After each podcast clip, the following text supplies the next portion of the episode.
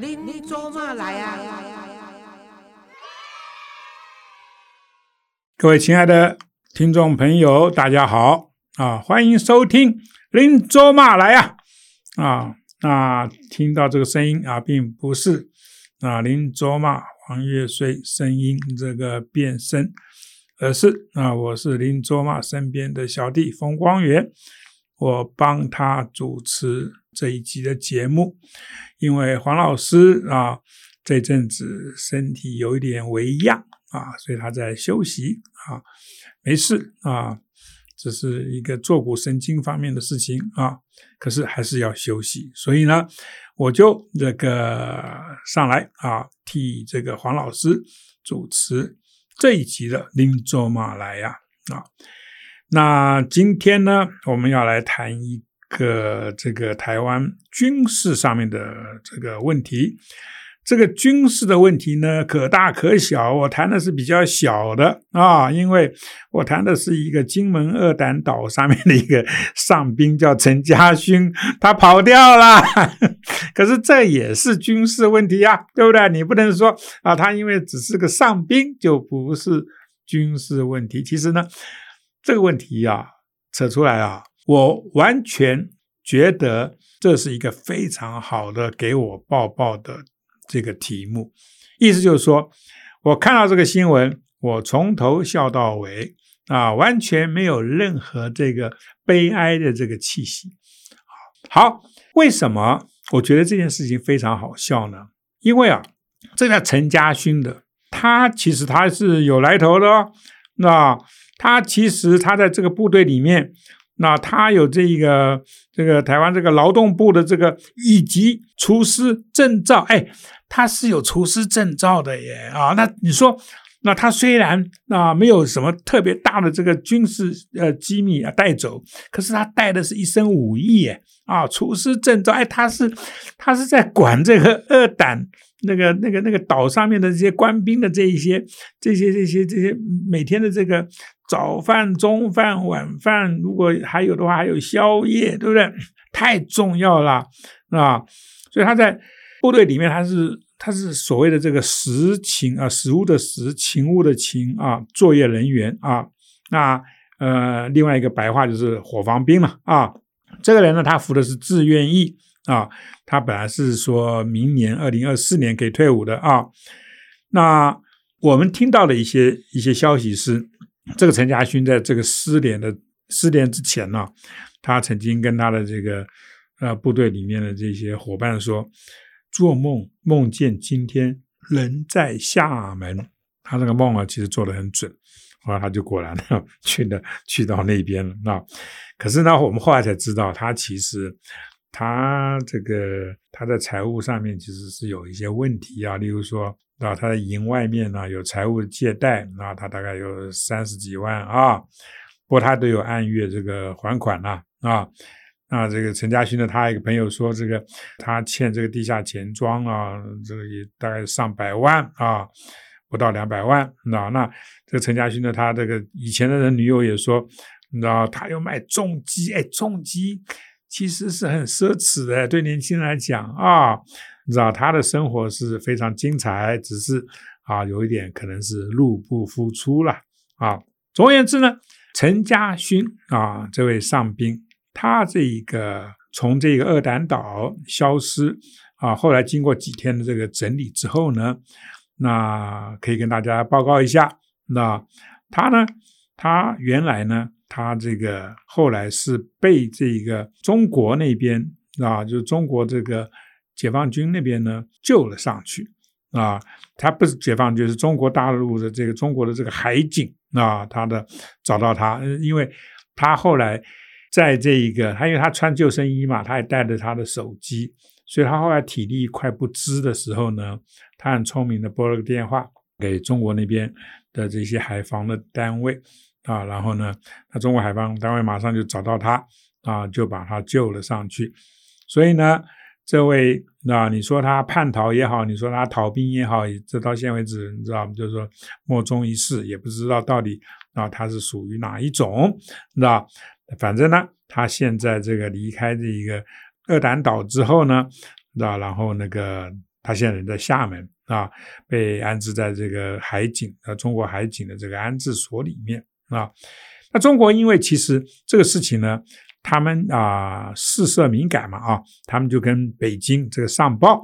那然后呢，那北京也马上同意啊，这个让这个家属呢，就是这位这位上宾的家属呢，到这个厦门探亲。那这个陈家勋呢，他跟这个中国那边透露出啊，他不想回台湾了啊。那那我觉得这个也是理所当然了。如果我欠一屁股债，我 基本上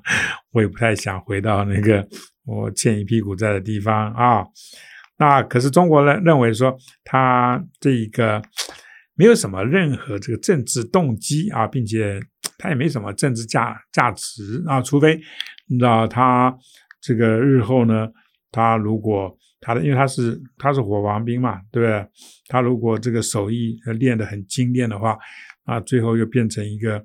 这个从这个台湾啊，这个投奔到这一个中国的一个一个名厨啊，例如说什么江振成之就是这样子的名厨啊，那也许中国还会把他给留下来。为什么我突然讲到讲到就投奔到中国去，也许会变得很厉害？因为啊，这个我们要讲到在一九七九年的时候啊，从这个金门啊，有一位上尉这个连长，他叫。林毅夫，他那个时候不叫林毅夫啊，他呢，他竟然在某一天，他这个求就是等于是游泳啊，叛逃到中中国去，那然后叛逃到中国呢，他其实因为是上尉的这个这个连长，所以知识体大啊，这件事情马上那就被上报到的当时的这一个这个军方的这个高层，那那。当然，就是说军方其实是把这件事情压下来了，因为实在是影响这一个这个军心士气嘛，对不对？你一个这个堂堂的这个守在金门前线最前线的一位上尉，你知道，这位连长呢，他竟然这个叛逃到中国解放军那边去。其实这件事情，因为到现在为止已经发生了很久。那这个林毅夫呢，其实后来在中国的发展就是比较。啊，顺了他自己的一个意识，就是说，他认为他在台湾的发展不会比在中国的发展好，所以他在一九七九年，要知道他那个时候他在台湾的呃这个新婚的妻子才刚刚怀孕，所以呢，他能够那那个时候啊冒着这么大的危险，那这个游到这个中国去，我觉得这是要有一种勇气。当然，林毅夫叛逃这个事情。在台湾跟中国的这个整个的这个交手这个历史里面，一直是一件很大的事情。那林毅夫他其实在一九八零年的时候，那他那个时候在中国了，写信给日本东京的这个表哥啊，这个呃李李先生啊，然后就讲了一下那，他为什么要到中国去。那当然就是这件事情也只有这个这个林家他们的整个家族知道，外面也不太知道。可是很重要的一件事情是在两千零一十年的时候，那时候其实林毅夫后来在中国的发展非常的好，因为他后来还被派到美国。那我我记得是在 Chicago 那边，芝加哥那边啊，他拿到这个经济经济方面的这个学位。那然后林毅夫这个人呢，后来在中国的整个的经济的这个运作里面，他是他是背后的一个理论的一个一个操盘手啊，所以要知道说他对中国的这个经济发展的一个重要性。其实我讲到林毅夫，那必须要讲到两千零一十年的时候，这个林毅夫在这个接受了《New York》是美国非常重要的啊，在纽约发行的一个周刊。啊，他接受 New York 这个采访的时候啊，他他说，他作为一个台大毕业，后来又又又又又考军校，然后被派到金门这么前线这么重要的位置啊，去做一个呃上尉连长，这个防守台湾的这个整个的这个国防的一个人，你知道？他说，其实他心里面那个时候想的是要让中国更富强。那所以他也就是说，觉得是说他自己这个，啊，这个时候就是说叛逃这个至中国，他觉得是有一个更高的一个目标在那边，你知道然后他特别在那个访问里面讲了一些事情呢，因为这是他亲自的这个叙述，所以呢，我们最后就可以其实啊厘清了很多以前啊他叛逃的时候，我们啊在这个情况不是很明了的这个状态下面呢，得知的很多的资讯，后来都被他在那个的纽约客这个访问里面呢啊一一就是把它澄清了啊，例如说，例如说他并没有就是说。拿这个四个篮球，把它啊当做一个漂浮物，然后你知道趴在篮球上面，这个这个游到中国。他说：“金门哪里有那么多篮球 让你去那边啊？去那边变成一个像是一个浮在水面上面那个漂浮物，没有嘛？对不对？”他说：“他没有没有拿这一个这个篮球啊当做一个这个漂浮的工具啊，就说。”就叛逃到中国了，不是？当然他不会讲叛逃了，就等于是逃游到中国去。然后他也讲，就是说他其实因为他的那个离开他的那个岗位，你知道，人家很多人都说，那他是不是他的长官都会受到牵连？你知道？那林毅夫是说，他其实他离开的时候，他是算过了啊一些时间，他觉得。在那个时间点上面，他最不会影响到他的这个前后，因为他前面那个营长是前一阵子在三个月之前才离开的，啊，那后面这个新的营长，那根本就是啊刚刚才接任，所以他说，因为这个时间点，他知道他不会牵连到这两位长官。那这两位长官其实后来在台湾的国军里面都其实都发展的非常好，一位就是高华柱嘛，对不对？啊，那另外一位就是他那个营，他那个时候离开的时候，他逃的时候，那个营长叫侯金生。侯金生最后也是干到呃中将啊、上将啊退伍，所以他说他其实他的这个叛逃并没有离，并没有影响到他的两位这个直属的这个长官营长啊。那其实我们啊，对于这个林毅夫啊，最后比较大的新闻是，反而是就是说。他有一次，他想要回来奔丧啊，结果呢，因为知识体大，所以呢，其实台湾的这个司法体系呢，这个军方呢，政府呢，就是基本上，我相信他们就是讨论了很久，那最后才决定说，你回来可能马上就被抓起来了，你知道所以你回来回来想要来奔丧，就他的父亲过世嘛啊，那其实你要冒着就是说可能回不去中国的这个风险。你知道所以就是说，你返台之后了，反正法律责任啊，你就是你当初叛逃之后法律责任啊，你要自己负责，啊。那其实那个时候林毅夫呢，刚好是在美国访问，那所以他就是先从美国，因为他父亲过世嘛，他就赶快从美国飞到香港，那然后返回北京，然后他最后也没有赶回台湾啊，所以呢，他呢。最后就是请他的那个夫人啊，陈云英啊，陈云英这个说回台湾来，这个代表他那个追悼啊，参加这个葬礼。林毅夫呢，那就是在这个中国呢，那他自己摆一个灵堂呢，遥祭他的这个父亲啊，先父。这个当然就是说是一个，其实是一个人伦的一个悲剧的。可是我们从台湾的主体性来看，当台湾的一位重要者。的一位这个军官啊，你你不能说，那你在金门这么前线地方当一个连长不重要，那因为他也是那在那个整个军力部署里面的那一枚旗子，所以他本来就是应该要善尽他的这个职责啊，就是说就是准备那个为这个中国共产党的任何的侵犯的行动啊，你应该啊要准备，甚至就是说牺牲生命，那就是说抵抗。啊，中国共产党的这个入侵，可是你没有，你反而啊游泳啊逃到中国。虽然你最后你自己的发展，其实于你个人而言啊是非常的顺利，而且其实他也做了一些他本来就想做的事情啊。这一点我们就是从人的立场，我们就恭喜他。你到底是那我们知道说他最后他的家人也都团聚了，那他的。他两个好好好像有两位女儿，也都是反正他们在中国生活的很好。可是我们台湾，我们作为一个我们自己的主体性，我们当然有我们的法律啊，我们有当然我们的啊这个很多的这个这个这国家的立场，所以我们是不能够让你就是说说来就来说走就走啊，这一点我绝对是赞成啊政府的这个处置啊。所以呢，林毅夫这件事情呢，在这个这一次的这一个上兵的这一个伙房兵啊，这个叛逃的事情里面呢，突然也就是冒了出来。那当然，陈家勋作为一个上兵啊，他是伙房兵，那他。啊，叛逃的这个背后的动机，那，他个人的这个人为言轻啊，跟当初的林毅夫啊，在那个年代啊，一九七九年啊，其实是国共对峙的还是非常的严厉的这个年代，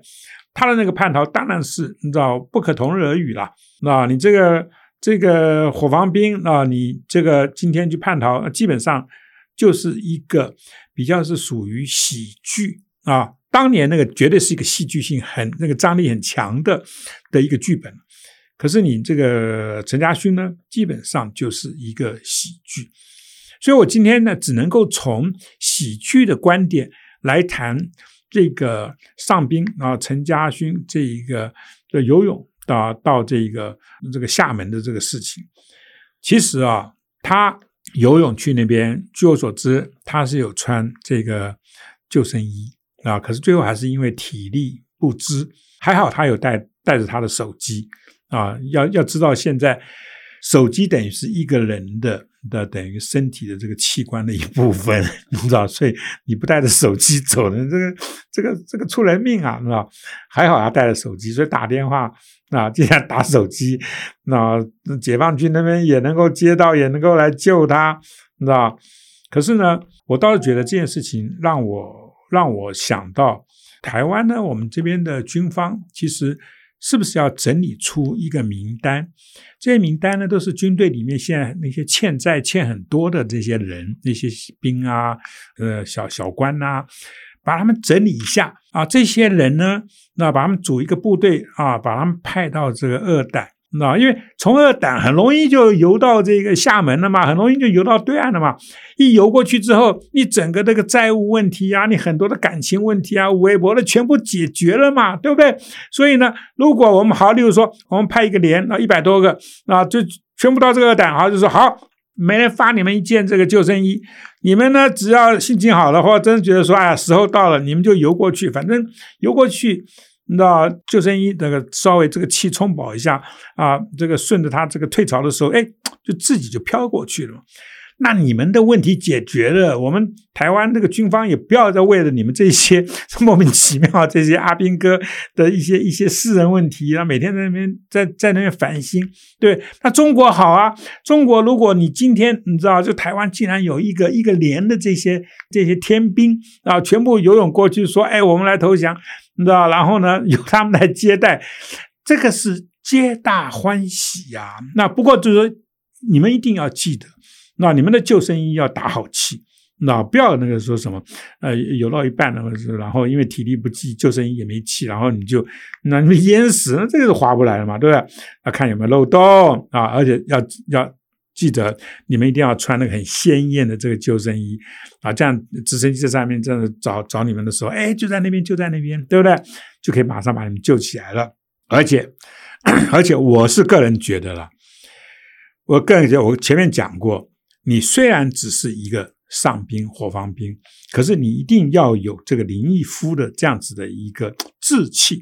啊！我到了中国，那我其实是为了一个更大的使命。而游到那边去，所以林毅夫他后来在中国的整个经济圈子里面，他有他的影响力啊，